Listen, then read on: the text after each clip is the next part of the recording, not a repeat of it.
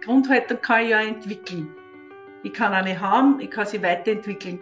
Und die Grundhaltung von Akzeptanz, realistischen Optimismus und Lösungsorientierung, wenn ich das als Grundhaltung kriege, das ist so cool. Das ist so cool. Und die Fähigkeiten, die ich auch entwickeln kann, netzwerkorientierend Verantwortung übernehmen, sich selbst regulieren, Selbstwirksamkeit und Zukunftsorientierung. Und dann gibt es nichts mehr. Da habe ich tägliches Leben und echtes pure Leben.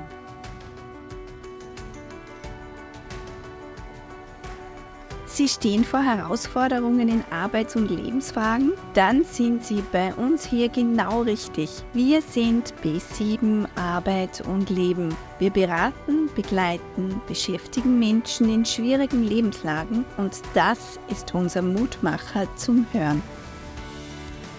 Resilienz als stärkendes Konzept unseres seelischen Immunsystems. Herzlich willkommen, liebe Hörerinnen und Hörer. Mein Name ist Angelika Merz und heute für Sie im Auftrag von B7 das Thema Resilienz. Resilienz ist nicht nur ein Modewort, sondern auch eine Art und Weise, Herausforderungen im Alltag und Krisen zu meistern. Die sieben Säulen der Resilienz zu pflegen, zu trainieren, zu fördern macht Menschen emotional widerstandsfähiger und kann zu einer positiven persönlichen Entwicklung beitragen.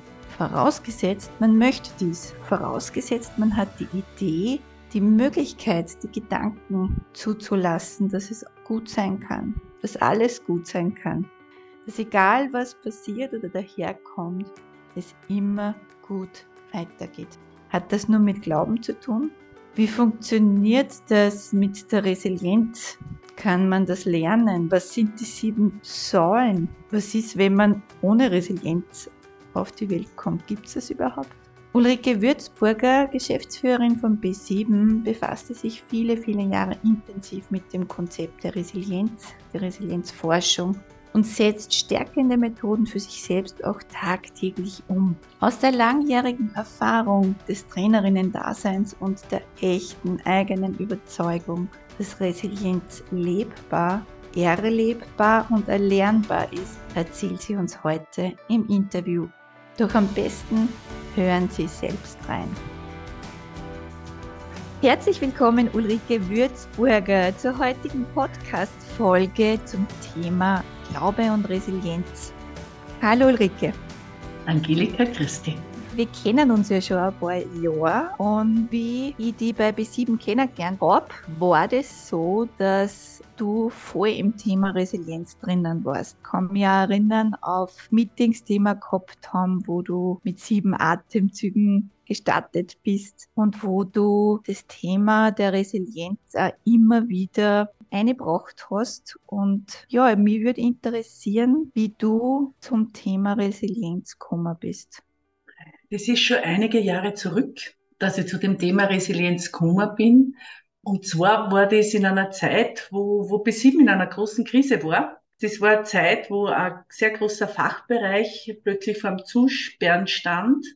Und wir als B7, zumindest habe ich das so nur in Erinnerung von der Geschichte her, wir von B7 dann nicht gewusst haben, äh, wird es B7 weiterhin geben oder nicht. Das heißt, ich bin zu dem Thema Resilienz gekommen über die organisationale Resilienz. Was heißt Resilienz in Organisationen? Und habe mich, das war so um 2010, 11, 12, äh, intensiv mit Resilienz in, von Organisationen beschäftigt. Und erst über die Resilienz von Organisationen bin ich zur individuellen Resilienz gekommen oder die Resilienz eines Menschen.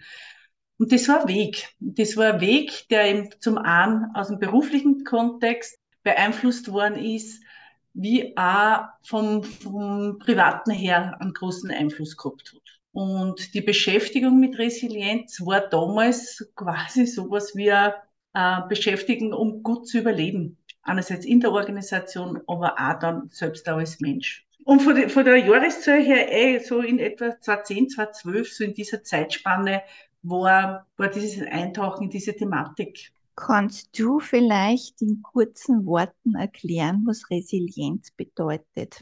Also vom Begrifflichen her kommt es aus dem Lateinischen resilere, äh, widerstandsfähig, anpassungsfähig. Und von den Bildern her hätte ich so das Bild von Stehaufmännchen, Stehaufmenschen, so das, dass ein Mensch durch widrige Umstände oder durch, ein, durch eine Krise ins Wanken kommt, wie so ein Stehauf-Mensch und dann durch diese Krise hindurch marschiert und letzten Endes wieder gerade steht. Ein anderes Bild zur Resilienz hätte ich mit dem russischen Puppal. Was das ist, sind das, wo die Puppen eins ums andere, du machst auf und dann ist wieder was drin und du machst wieder auf, dann ist futzi klar und zwischen groß und klein.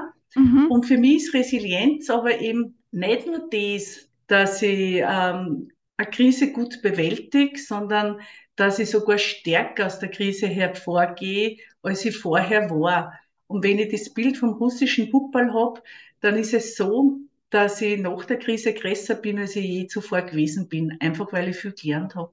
Ist dies eine große Unterscheidung vom Modell der Resilienz, wenn man jetzt eine Organisation mit einem Menschen vergleicht? Es geht in beiden Bereichen immer so um die Verwundbarkeit, um die Verwundbarkeit im Kern. Und was sind die Verwundbarkeiten, die Verletzlichkeiten, die ich als Organisation habe oder die ich als Mensch habe? Und ich glaube, wenn man, wenn man sensibel drauf ist und da schaut, wo bin ich verwundbar, dann, dann ist es gar nicht so, so unterschiedlich. Natürlich, äh, es ist die Frage, wenn ich jetzt auf der individuellen Resilienz äh, beim Menschen bin, wo es so darum geht, okay, was mache ich in einer Stresssituation? Da hilft ja immer so dieses Atmen, eben du hast schon vorher gesagt, diese sieben bewussten Atemzüge. Aber dieses als Mensch verbunden sein mit dem Atem ist ja etwas, das recht leicht gelingt und übertragen auf die Organisation. Was heißt das Atmen in der Organisation? Da müssen wir sich halt einfach Gedanken machen, was denn das für die jeweiligen Welten heißt. Aber ich glaube, so unterschiedlich ist es gar nicht. Wo man achten darf bei der Resilienz ist, dass man es nicht zu einem individuellen Thema macht. Ja, also ich kann mir es schon auf der individuellen Ebene anschauen. Das ist ja wichtig und wesentlich. Aber wir sind alle eingebettet in Systeme wir als Mensch, Familiensystem, politische Systeme, Gesellschaft. Und das ist immer Wechselwirkung. Also zu, zu glauben, äh, man reduziert es jetzt nur auf das Individuum und, muss, und das Individuum darf dann schauen, dass es resilient ist, ähm, das ist nur ein Teil vom Gesamten, weil es gibt in, Innen und Außen. Und ähm, genau, ich denke als Mensch sind wir gefragt, dass wir für uns fürs Innen gut sorgen, damit wir eben unser gut selbst regulieren, gut mit uns umgingen und aber auch so, um was kann ihm draußen, wie kann ihm draußen wirken, damit es besser wird. Also du hast gesagt, es geht um Verletzlichkeit und verwundbar sein oder den verwundbaren Kern identifizieren. Das kommen mir ja gerade aus Zeit des Jahreswechsels, aus der Zeit der Weihnachtsfeierlichkeiten, aus der Zeit der Familie wo ganz, ganz, ganz viele schöne Dinge passieren können, aber vielleicht auch sehr viel Verletzlichkeit da sein kann.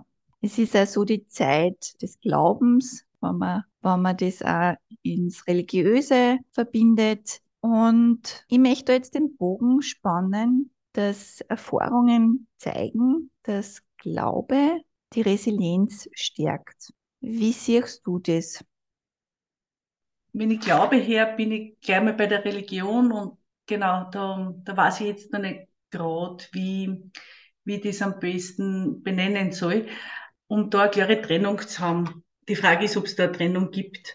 Wie ich mich wissenschaftlich beschäftigt habe mit der Resilienzforschung, bin ich im Grunde nie damit konfrontiert worden, welche Rolle der Glaube spielt oder welche Rolle die Religion spielt in, bei der Resilienz. Und ich habe mir aber in der Auseinandersetzung immer wieder gedacht, bah, aber in dem würde so viel Kraft liegen, weil wenn ich mich mit den unterschiedlichen Faktoren äh, der Resilienz beschäftige, dann hätte ich das Gefühl, zum Schluss bleibt immer sowas wie der Glaube an etwas über. Und von dem her bin ich hundertprozentig bei dir, dass der Glaube generell die Resilienz stärkt. Ich habe nur eine Dissertation gefunden oder eine, eine wissenschaftliche Auseinandersetzung, die sich mit Religion und Resilienz beschäftigt. Und da gab es schon so, so diese Erkenntnis, dass im Grunde äh, Religion, welche auch immer, ja, da kann man zu, zu jeder stehen, wie man stehen mag, aber Religion an sich schon resilient sein könnte. Geht noch mal einen Schritt weiter, weg von der Religion. Glaube ist ja viel mehr.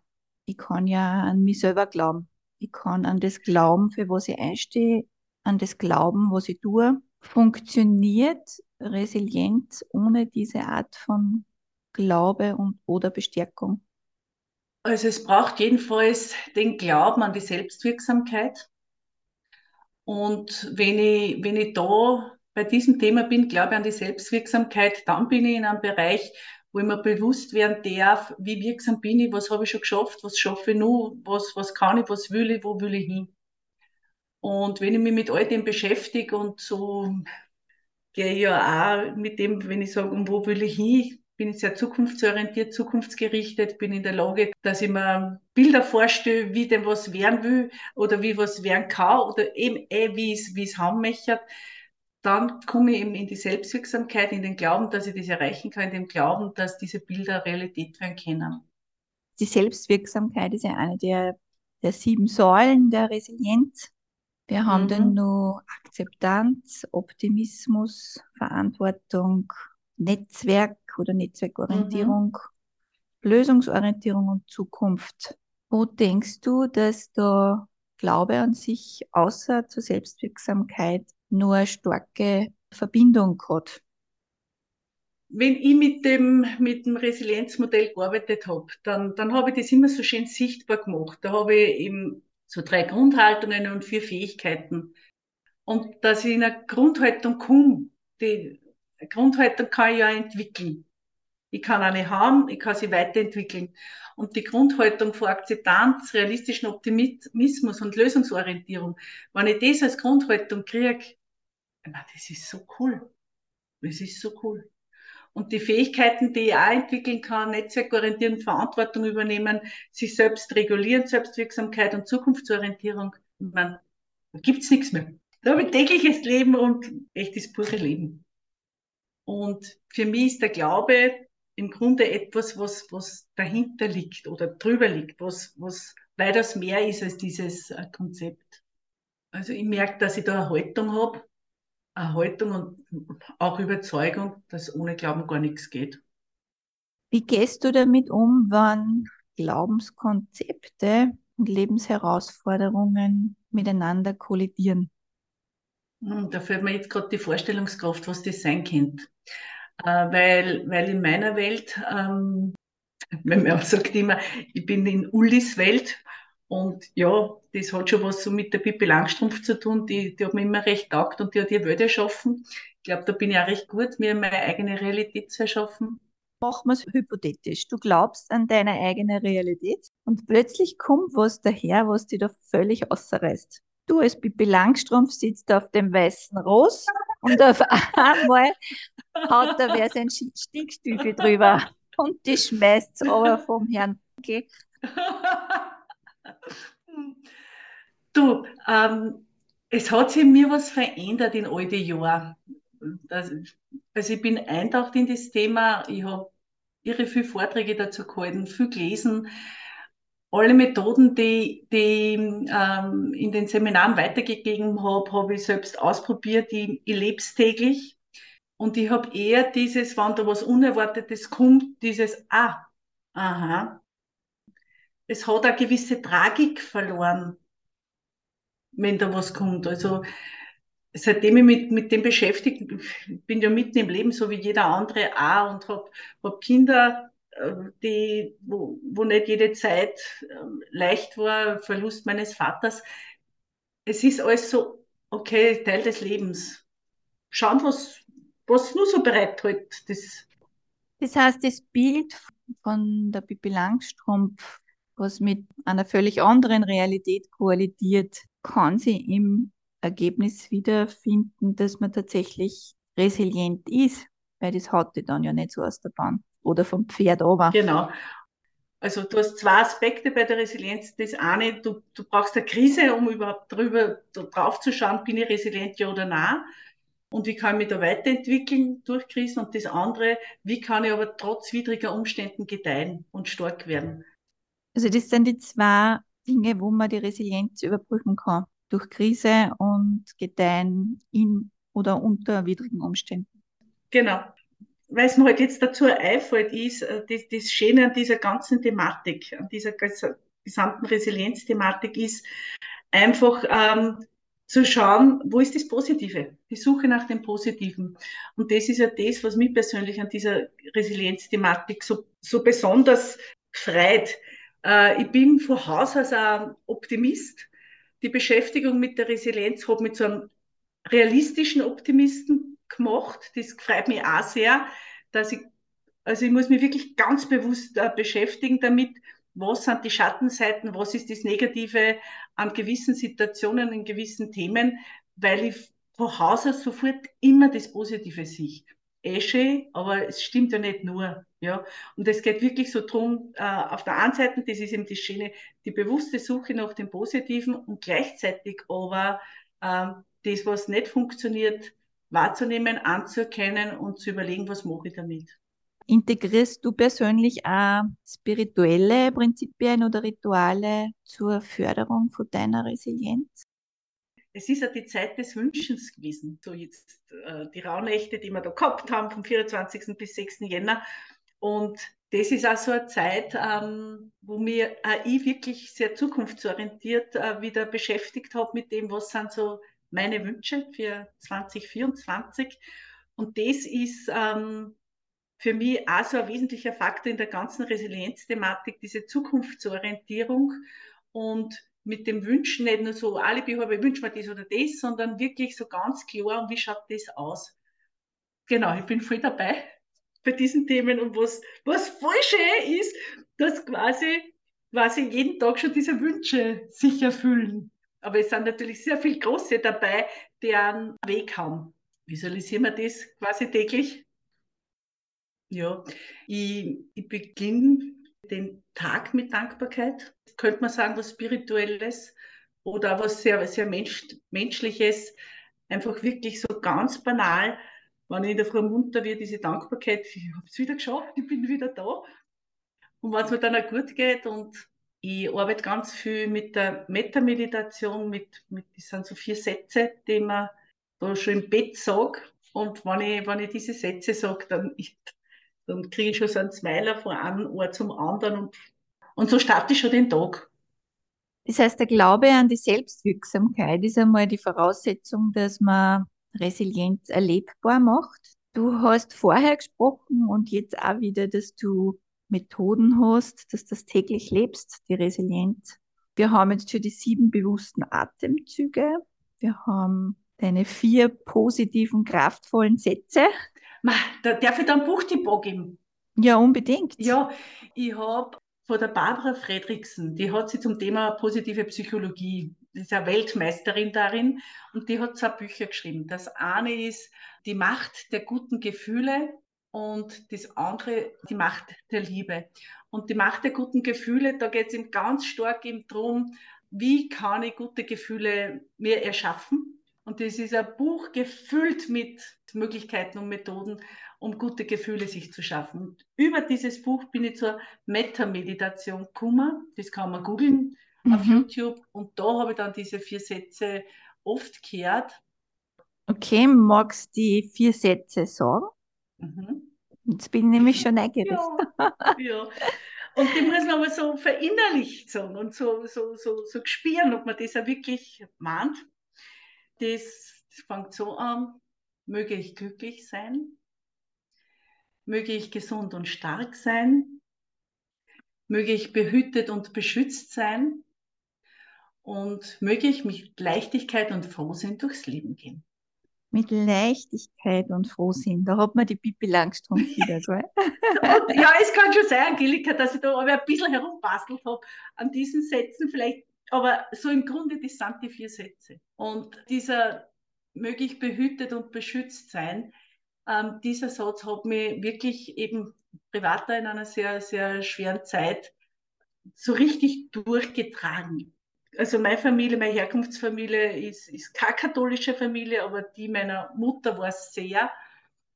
Und das hat mich da in so was Behütetes wiederbracht, in das Kindliche bei der Oma, ja, und dieses behütet und beschützt sein, dieses Verlassen können, dass da was gibt, das hat mich dran. Wobei wir wieder beim Glauben sind, gell? Genau. Woran auch immer. Genau. Weil das Thema Resilienz so ein wichtiges ist und vielleicht, liebe Hörerinnen und Hörer, haben Sie das jetzt auch ein bisschen rausgehört, hat sie B7 dazu entschlossen, dass ein Seminar dazu geben wird, voraussichtlich im Oktober 2024, aber vielleicht wollen Sie ja schon mal auf die Homepage reinschauen und Sie da mal vormerken lassen. Ulrike sprach in den vergangenen Folgen, es war im Jahr 2021 schon mal zum Thema Resilienz, aber im Kontext der Krisenbewältigung. Sie finden dies in den Podcast-Folgen 16 und 21. B7 wird sich dem Resilienzthema auch im Besonderen in sieben Säulen in den sozialen Medien etwas genauer widmen. Folgen Sie uns doch auf Facebook und Instagram. B7 Arbeit und Leben, schauen Sie doch mal rein. Auch auf unserer Webseite in den Blogbeiträgen wird dieses Thema künftig vermehrt einfließen. Ulrike, was möchtest du zum Thema Resilienz nur dazu sagen? Es ist etwas Entwickelbares, wo man sich immer, immer weiterentwickeln kann und darf, wenn man das will. Es ist für mich ein Herzensthema und ich beschäftige mich jetzt in der Geschäftsführung äh, mit so vielen anderen Sachen und muss mich aber zurückhalten, dass ich nicht wieder nur diese Resilienzthematik im Fokus habe, weil es halt um viel, viel andere Sachen gar nicht geht jetzt in meinem Job. Aber das ist schon so, ja, das Thema, das, das stärkt.